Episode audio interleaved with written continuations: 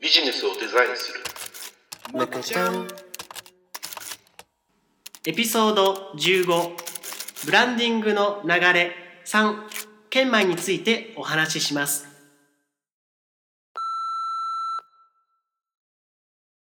はい皆さんおはこんばんちはむく田中ですカレー大好き小野ですはい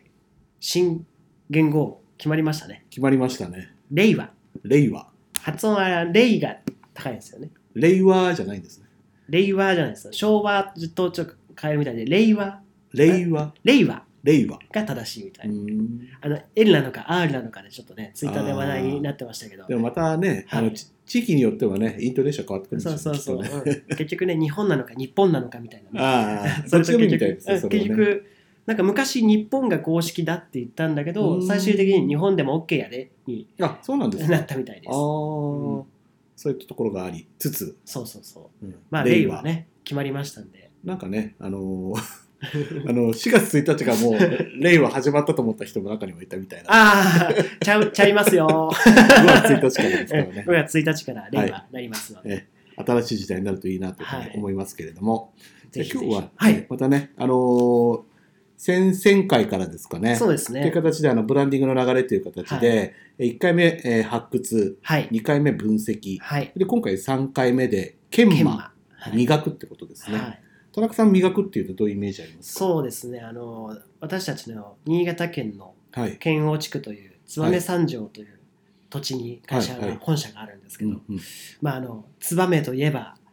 研磨集団 ああ磨きや磨きや新事信件じ系統っていうのがありますよね、はい、だからまあ磨くっていうとそういう僕の中ではそういうイうんメージ、以前ね、あのー昔のあの iPhone の裏側のああそうでピすカピカだった時に、一ね、番最初の頃ですよね磨いてたんですよね、はい、ジョブスが来たって言ってましたよ、うんそのあ本当に研磨屋の人が、へえすごいすごい。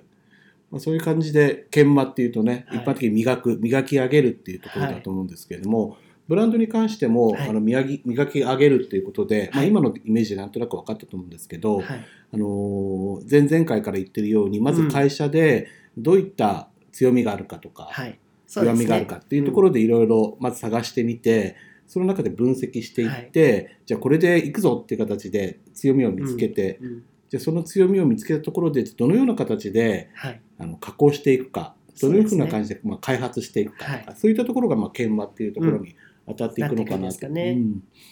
まあ、実際あの会社の方でじゃあ、はい新しい強みはこれだっていったところで、うんまあ、新規開発っていう形でねあの商品を、はいあのサービスを考えたりとかうん新しいプロダクト製品みたいなのを考えたりとか、はいっていうところで、うんいろいろあの情報をねあの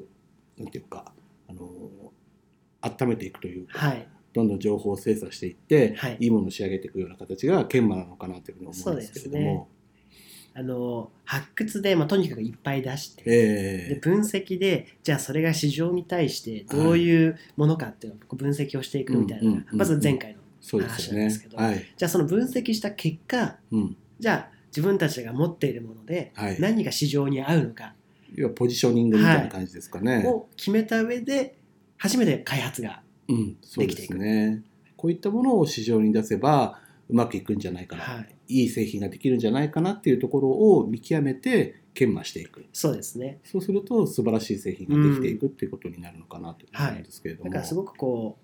大変というか、うんそのおそらくその開発ってところでも一発でねこれでも開発 OK みたいなことは多分ほとんどなくて、ないですよね。何回も何回も、うんあた作っては、まあ、プロダクトだったらねはい形を作ってみては、まあ、例えばこうマーケティング会社に出して、はいはいはい実際お客さんに触ってもらって、うんうんで感想をもらって使いづらいとか、うんこうなったらいいとかっていう、まあ、意見いただいてまたそれを開発に生かしていく、はいはいまあ、いわゆる PDCA でいうと PDCA の、まあ、くりくり回しながら、はいはいはいプロダクトを作っていくうんみたいなのそが、うです多ね分その研磨っていう部分だと思うんですよね。先ほどあの田中さん言ったみたいにまずあのプロトタイプって言って最近あのプロトタイピングって言ってね,、はいあありのますとねにかくスピーディーにはい、試作を作ってってまず試してみてってそういそうそうそうとうころを繰り返して繰り返してどんどんいいものに磨き上げていくっていうことをよくやっていると思うんですけれども、そういった磨き上げの中で本当にいいものがどんどん出来上がっていくっていうところができるっていうところを、まあ、研磨っていうところの位置,、で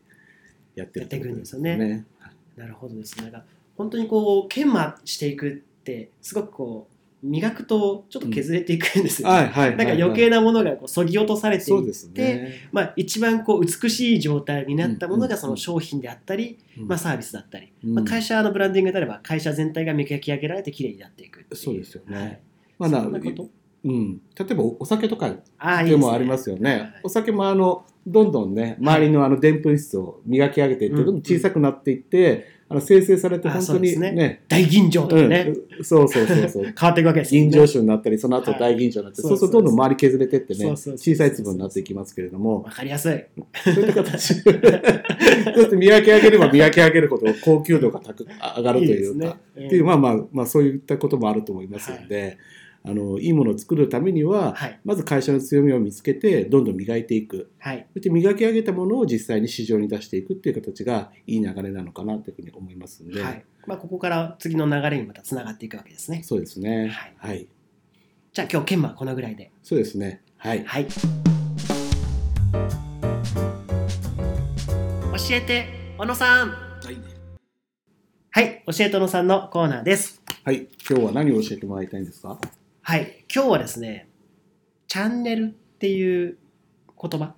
チャンネル、はいあの、結構テレビのチャンネルかなそうなんですよ。リモコンを押すとこうば変わるやつ。違う違う違うんですよ。あの違うんですよ。あのよくね、あの商売とか、はいその、何ですかね、こう例えばチラシを出すところどこがいいんだとか、うんうんうんそもそも広報の手段で、このチャンネルを使いましょうとか、はいはいはい流通のチャンネルどうしましょうとか、いろんなううんところでチャンネルっていう言葉がはい出てきて、チャンネルってそ、そういったテレビのチャンネルを変えるじゃないですか。えーどういうことなんじゃっていう。要はあのマーケティングの用語で言うと、まはいあ、あの商品とかはいサービスをはいどういった形でうん流通させてお客さんに届けるかっていうところうんうんの、うんうんまあ、手段そうみでたすいねなものを、うんまあ、チャンネルっていうふうに言うんですけれども、うんうんまあ、いろんなチャンネルあると思うんですけど、はい今回情報チャンネルとかはい。購買チャンネルとかありますけれどもはい。情報チャンネルっていうと、はい。まあ、一番皆さんがよく分かりやすいのは CM はい、テレビの CM ね。あと YouTube の CM 流れますもんね、最近ね。そうですね。はい。そういったところで、まあ、今 YouTube も出ましたけれども、まあ、ウェブはい。ウェブですね、はいはいはいウェブ広告、サイト見てると横になんかありいろいろますよ広ね告が出たりとかしますけれいっぱいども、ありますよねはい。なんかなんか知らないけど、自分が見たものがどんどんどんどん追加されてってね、そうそうそうたまにちょっと怖くなっちゃう時ありますけれども。もうね、それは皆さん、Google さんの 手法なんで、しょうがないですうね。んそういったものであったりとか、うんあとは、まあ、あのカタログ、はい。うん、カタログ販売って昔からだと思うんですけど、うんうん通うん販のね、あのカタログの雑誌みたいなのが送ってこられたりとか、ありますねあとはまあ書店とかのあの入り口のところに、あるまあ、日銭でしょフリ日銭うん、日銭とかねね、あとフリーペーパーみたいなの あ感りじまますすかねね。。うんホットペッパーとかもありますけれども、そういった感じであったりとか、あとはダイレクトメール。はいはいはい。うんあのはがきとかで届くやつですよねうん。そうですね誕生日とかでよく来ますなよんかね、あのどこにどっから情報漏れたんだっていう感じでね、 絶妙なタイミングで来ますよダイレね。クトメールが来たりする時もありますけれども、あとは実際の店舗に行く、あー店舗、まあ、うん店舗で見見て触ってみたいな感じですね。はいはいうんあとはチラシ、はいあの新聞の折り新聞込み折チりラシ込みとか、うんまあ最近だとフリーペーパーによくチラシ入ってますよね。。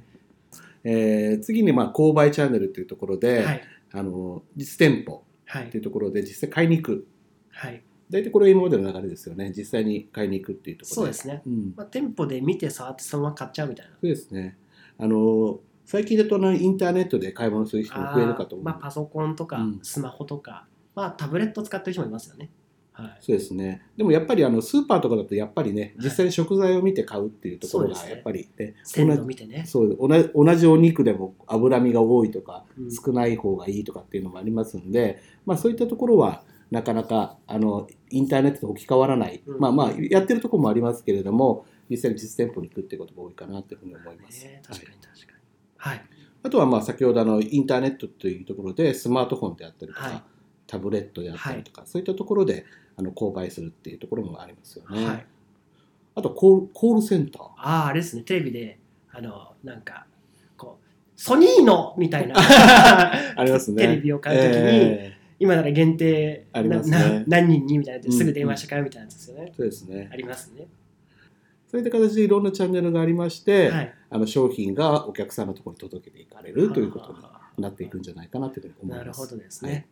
はい。よくチャンネル分かりました。はい。ありがとうございました。どうもありがとうございました。はいそしたらまたこれでね、はいあの今日は終わりたいと思いますけれども、はい。でいつものようにねチャンネル登録していただければなというふうに思います。あの無料ってところをポチしていただければあ無料じゃない、購読ってところをポチしてもらえればね、はいい、いと思います。はい。じゃあそれでは、えー今日もタイトルコールで終わりたいと思います。せせーーのの、ねくちゃん